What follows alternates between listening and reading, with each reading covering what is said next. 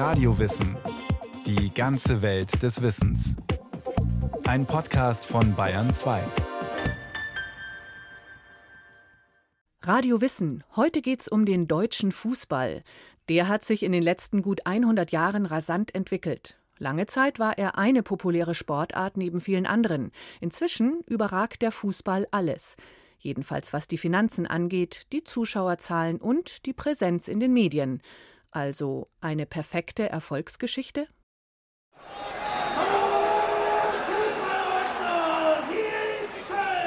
Ein Freitagabend in Köln. Südstadion. Das Duell zweier Traditionsmannschaften. Fortuna Köln, Preußen Münster. Beide haben in der Fußball-Bundesliga gespielt. Münster war sogar Gründungsmitglied.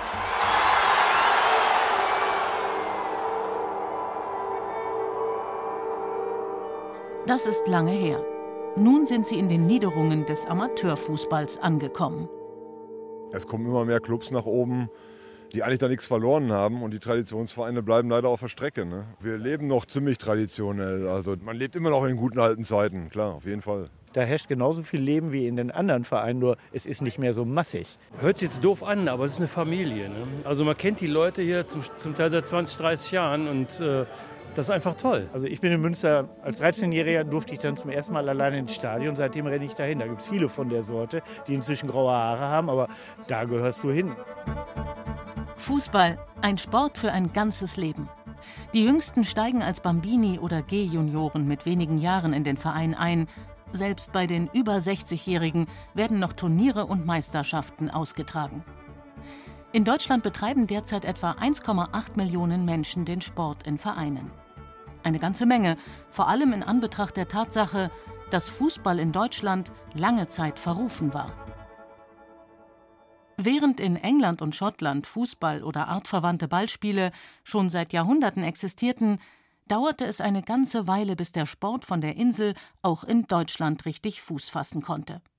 Zum einen wurde alles argwöhnisch betrachtet, was vom großen europäischen Gegenspieler, dem britischen Empire, herüberkam. Zum anderen hatte der Sport vor mehr als 100 Jahren noch weitgehend eine andere Funktion, erklärt Manuel Neukirchner, der Leiter des Deutschen Fußballmuseums. Die englische Fußlümmelei, die englische Krankheit, so wurde sie verschrien, kam so um 1830 erstmalig nach Deutschland und wurde abgelehnt aus dem wilhelmischen Zeitverständnis heraus. Der Sport hatte eigentlich damals nur die Aufgabe, die jungen Menschen auf den Krieg vorzubereiten, zu Soldaten auszubilden. Der Wettkampfgedanke, den der Fußball in sich vereint, war verpönt. Sport war Drill, Sport war Turnen, vorwiegend an den Geräten der Spielgedanke, der Homo Ludens, der spielte eigentlich gar keine Rolle. Erst im Jahr 1874 rief der Braunschweiger Professor Konrad Koch den ersten Schülerfußballverein ins Leben.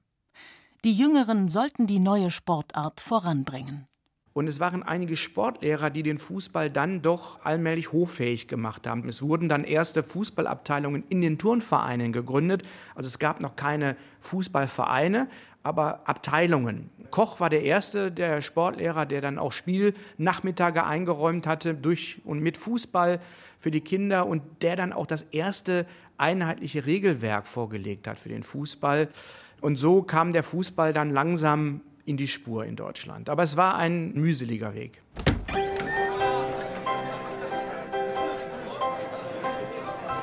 Im Januar 1900 wurde schließlich in einer Gaststätte in Leipzig der Deutsche Fußballbund gegründet.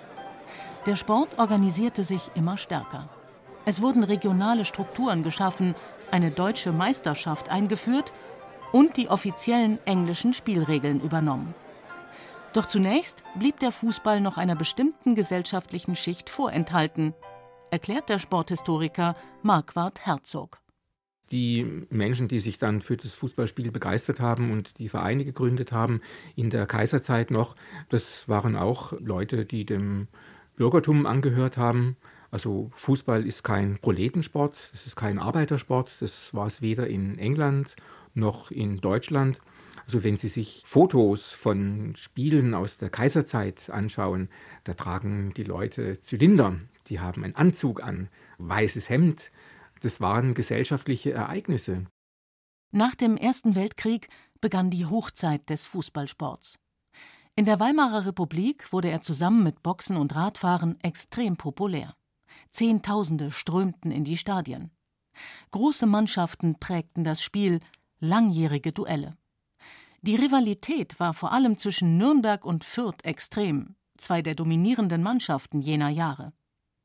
Die deutsche Nationalmannschaft bestand sogar zweimal ausschließlich aus Nürnbergern und Fürtern. An der Feindseligkeit zwischen den beiden Vereinen änderte das aber nichts. Die Nürnberger Torwartlegende Heiner Stuhlfaut erinnert sich an ein Länderspiel auswärts gegen die Niederlande. Und so trafen wir in Nürnberg zusammen. Die vierte stiegen, wo ich mich erinnern kann, in einen der hinteren Waggons des D-Zugs ein. Und als wir das gesehen haben, sind wir in den vorderen Waggon eingestiegen. Nur um damit wir mit der vierten Mannschaft oder mit den vierten Spielen nicht zusammengekommen sind. So kamen wir in Amsterdam an. Gesprochen wurde überhaupt nichts untereinander. Dann hat der Blaschke immer zu mir gesagt, ja Heiner, ihr müsst doch jetzt wieder einig werden, ihr müsst doch noch miteinander spielen. Ich habe gesagt, bald durch nicht an, wir spielen, als wenn wir zusammengehörten. Und so war es auch. Wir haben dort ein wunderbares Spiel gespielt. Und so viel ich mir erinnern kann, war es das erste Länderspiel, das Deutschland gegen Holland gewonnen hat mit 1 zu 0. Trotzdem ließen die großen internationalen Erfolge für Deutschland noch auf sich warten. Besonders ernüchternd verlief das Olympische Fußballturnier 1936 in Berlin, das wegweisend war für den Umgang mit Fußball in den Jahren des Nationalsozialismus. DFB-Museumsleiter Manuel Neukirchner. Fußball hat dann aber im Dritten Reich sehr schnell an Strahlkraft verloren. Das hat natürlich auch mit 36 zu tun, als Adolf Hitler das erste Spiel im Fußball überhaupt besuchte. Deutschland gegen Norwegen. Und das ging kräftig in die Hose. Ein frühes Gegentor der Norweger, dann ein spätes Tor. Und dann war Adolf Hitler aus dem Stadion verschwunden und hat nie wieder ein Spiel äh, gesehen. Ähm, Goebbels hat später, auch während des Krieges, Fußballspiele verboten, Länderspiele verboten, weil Goebbels gesagt hat, man weiß nie, wie es ausgeht. Und er kann im Deutschen Reich für die Propaganda eigentlich nur Spiele akzeptieren, wo Deutschland ganz klar gewinnt. Und deswegen will er keine offiziellen Länderspiele mehr haben. Trotzdem rollte auch während des Krieges der Ball weiter. Für die Aufrechterhaltung der Moral wurde Fußball weiterhin ähm, stark äh, auch eingesetzt auf regionaler und nationaler Ebene. Er wurde sogar auch auf ganz perfide Weise äh, teilweise in Konzentrationslagern eingesetzt. In Theresienstadt, das Durchgangslager. Da wollten die Nazis einfach demonstrieren, schaut mal, äh, hier wird Fußball gespielt, so schlimm ist das alles gar nicht. Der Zweite Weltkrieg war zu Ende. Es folgte die Nachkriegszeit und der deutsche Fußball musste sich in der internationalen Sportwelt erst wieder um Akzeptanz bemühen. Dann kam 1954 das Wunder von Bern. Es wird nie wieder ein Fußballspiel geben in Deutschland, das diese historische und gesellschaftliche Bedeutung für die Bundesrepublik erlangen wird, wie dieses Spiel am 4. Juli 1954. Und es gibt viele, die in diesem Spiel auch die Geburtsstunde der jungen Bundesrepublik ausmachen. Wir übertragen aus dem Bankdorfstadion in Bern das Endspiel um die Fußballweltmeisterschaft zwischen Deutschland und Ungarn. Deutschland ist in der Welt isoliert. Deutschland ist beladen mit Schuld. Eine Nation sucht eine neue Identität. Und in dieser schweren Zeit auch der Not, der Hungersnot, der materiellen Not, kommt dann diese Fußballweltmeisterschaft. Sechs Minuten noch im Wankdorfstadion in Bern. Keiner wankt, der Regen prasselt unaufhörlich hernieder. Und Deutschland war ein Allerweltsgegner im internationalen Fußball. Und Ungarn war die Übermannschaft, die vier Jahre nicht mehr verloren hatte. Das war das Nonplusultra im Fußball weltweit. In einem vorherigen Spiel hat Ungarn schon gegen Deutschland 8 zu 3 gewonnen. Also da war ganz klar, wer da Chef war im Ring. Ungarn führt mit 2 zu 0. Eine unerhörte Nervenbelastung für unsere Mannschaft. Unsere Hintermannschaft ist nervös. Sie macht sich gegenseitig Vorwürfe. Das sollte sie nicht. Und dann hat diese Mannschaft um Fritz Walter nicht aufgegeben, immer weitergemacht, immer weitergemacht, hat den Anschlusstreffer geschafft, den Ausgleich geschafft und dann natürlich Kopfball abgewehrt aus dem Hintergrund müsste Rahn schießen. Rahn schießt. Tor! Tor! Tor! Tor! Und Deutschland wird wirklich als riesen, riesen Überraschungsmannschaft Weltmeister. Deutschland ist Weltmeister! Und zeigt sich dann auch in dem Erfolg auf dem Platz bescheiden. Deutschland war so ein Stück zurück in der Weltgemeinschaft mit diesem Fußballspiel. Das war der erste kleine Minischritt zurück. Doch bald schon hatte Fußball Deutschland Nachholbedarf. Die Ligen waren regional zersplittert. Wer sind die besten Spieler für die Nationalmannschaft? Bei so vielen Ligen, so vielen Spielern behielten auch die Verantwortlichen kaum einen guten Überblick. Außerdem gab es selbst in den frühen 1960er Jahren offiziell ausschließlich Amateure, also keine bezahlten Berufsspieler. Ein Trugbild, weil die Realität anders aussah, weiß der Sporthistoriker Marquard Herzog, der Leiter der Schwabenakademie Irsee. Schon in der Weimarer Zeit haben gerade bei den Spitzenfußballmannschaften sicher alle Spieler ein Geld bekommen, ein Handgeld, und es haben die Vereine aus schwarzen Kassen ausbezahlt. Äh, das lag daran, dass der DFB den Berufsfußball verboten hat. Also ein Spieler durfte kein Geld dafür annehmen, dass er gespielt hat. Aber trotzdem haben die Vereine die Spieler bezahlen müssen, weil sie eben sonst anderswohin abgewandert wären. Schon 1930 war der erste Versuch, eine nationale Liga zu gründen, gescheitert. Und auch nach dem Krieg wollten die regionalen Fußballfürsten immer noch ihre eigenen Ligen nicht aufgeben. Erst das Scheitern bei der WM 1962 führte zu einem Umdenken. 1963 ging die Bundesliga an den Start. Guten Tag, verehrte Sporthörer. Zum ersten Mal treffen wir uns zu dieser Stunde und auf dieser Welle, um Ihnen vom deutschen Meisterschaftsfußball zu berichten. Da gab es zunächst noch eine Deckelung des Gehaltes. Ich glaube, man durfte 1200 Mark verdienen, aber man konnte das ausüben ohne einen bürgerlichen Beruf nachweisen zu müssen. Und das war der erste Schritt in Richtung Professionalisierung. Die Clubs hatten auch Angst, die Gründungsvereine, ob sie das wirtschaftlich wirklich alles so tragen konnten, diese oberste Spielklasse, weil die Fahrtwege waren natürlich länger. Das bedeutete für die Clubs ja auch einen erhöhten Aufwand. Aber es hat sich ja dann gezeigt, dass es genau der richtige Weg war. Und nur so konnte Deutschland dann eben auch äh, den Weg einschlagen, den Deutschland als Fußballnation eingeschlagen hat. Deutschland wurde 1966 Vize-Weltmeister. Vier Jahre später WM-Dritter. Doch dann drohte der Höhenflug des Profifußballs in Deutschland jäh abzustürzen. Der Präsident der abgestiegenen Offenbacher Kickers, Horst Gregorio Canellas, ließ bei einer Geburtstagssommerparty plötzlich ein Tonband laufen. Da war schon einer da mit 100 Mille. Mit 100 Mille war schon einer da. Das andere kommt noch. Aber ich glaube, ich werde doch bezahlen müssen, denn wenn ich denn das so will, sage ich bezahle nichts, da schneide ich mir doch den Ast ab, auf dem ich sieg. Ich muss doch bezahlen, das sehen Sie doch. Spielabsprachen, Bestechung. Fast ein Drittel der Bundesliga-Vereine war in den Bundesliga-Skandal verwickelt. Zahlreiche Spieler und Vereine wurden bestraft. Den Lizenzspielern Manglitz und Wild wird die Lizenz entzogen. Sie werden auf Dauer gesperrt. Dem Lizenzspieler Patzke wird die Lizenz entzogen. Er wird auf die Dauer von zehn Jahren gesperrt. Später gab es Begnadigungen. Doch die Fans wandten sich in Scharen ab.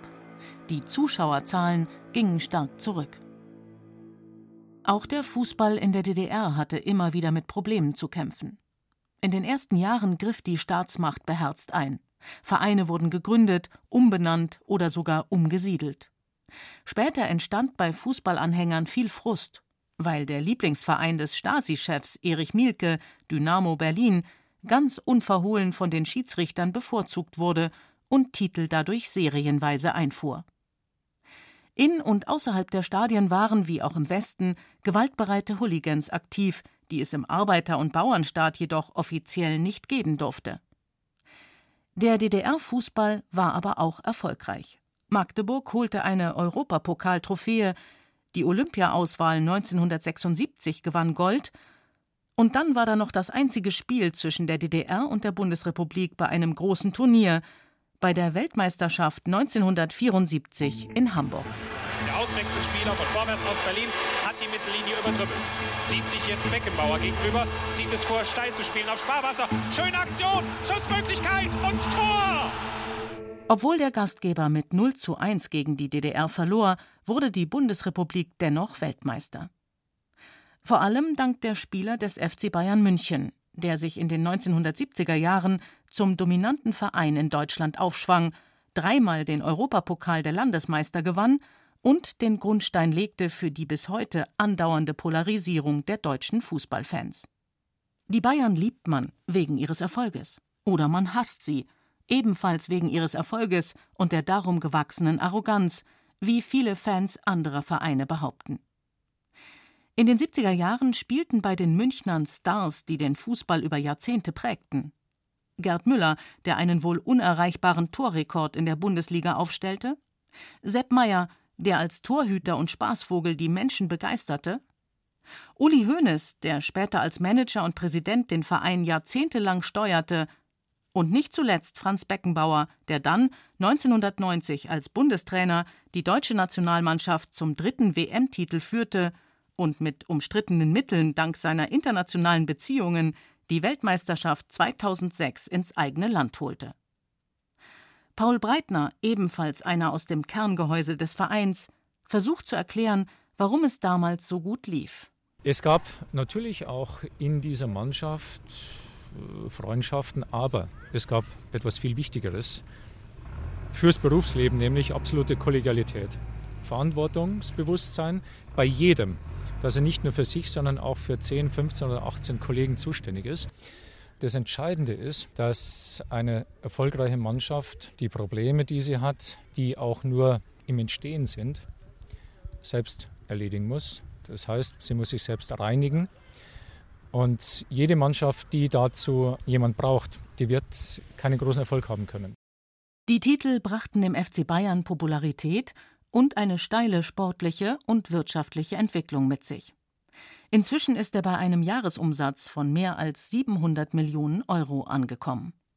Der Verein ein nicht mehr zu übersehender Wirtschaftsfaktor.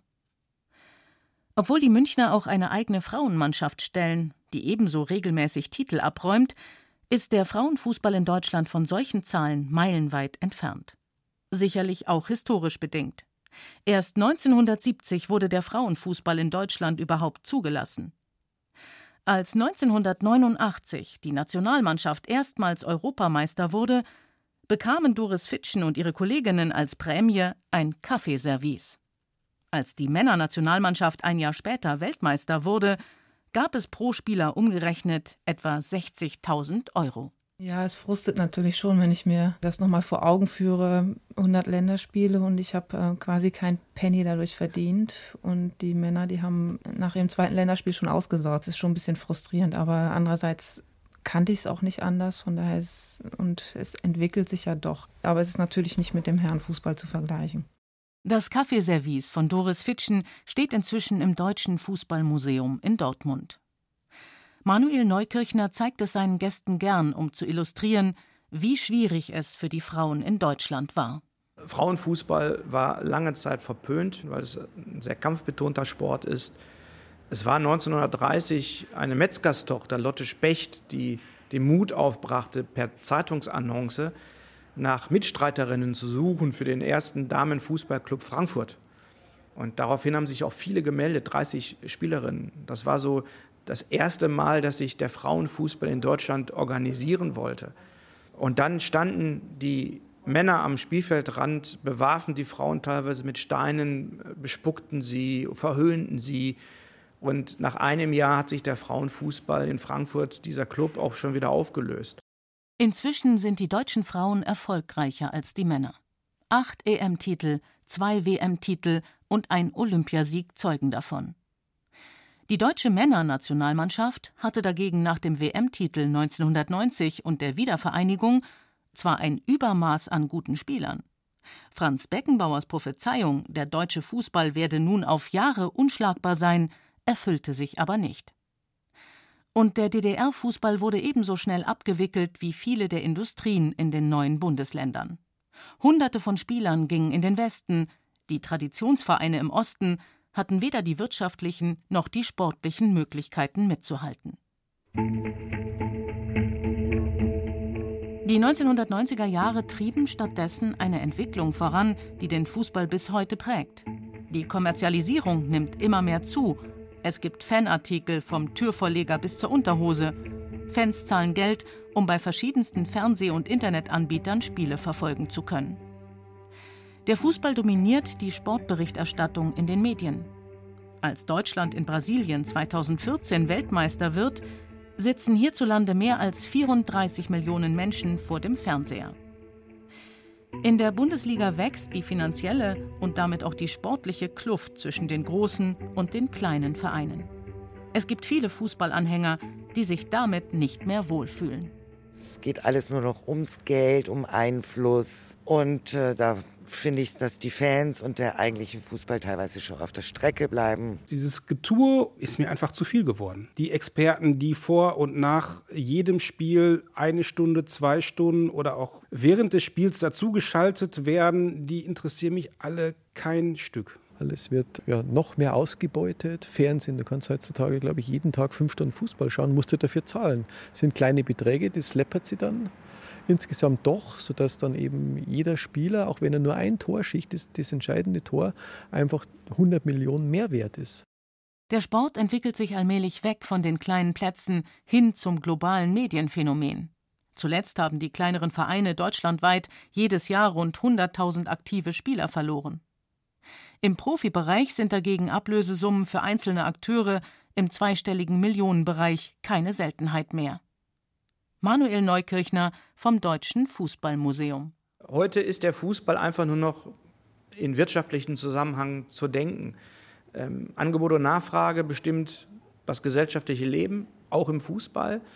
Der Fußball löst unglaubliche Umsätze aus und davon profitieren alle, die Akteure auf dem Platz, die Vereine, die Fernsehsender, die Medien, die Lizenzrechteinhaber das ist nicht mehr zurückzudrehen. Und wir haben aus den letzten Jahren eigentlich gemerkt, dass äh, auch wenn der Fußball immer wieder totgesagt worden ist, er nicht gestorben ist. Und ich glaube, dass auch in Zukunft das der Fall sein wird. Natürlich ähm, müssen wir aufpassen, dass die Spirale nicht überdreht wird. Damit der Fußball in Deutschland auch weiterhin die Menschen trauern, jubeln und feiern lässt. Lukuki nochmal der Nachschuss und das Tor! Bundesliga-Debüt! Und jetzt Player mit der Riesenchance. Player Tor für Gladbach! Jetzt frei Wechhorst gegen Sascha Burchardt. Wechhorst zentral Anlauf. Tor, Tor, Tor, flach links unten. Achtung, die Bayern drin im Strafraum mit Leroy Sané. Der lässt durchlaufen für Davis. Davis lässt vier aufsteigen. Lewandowski Tor!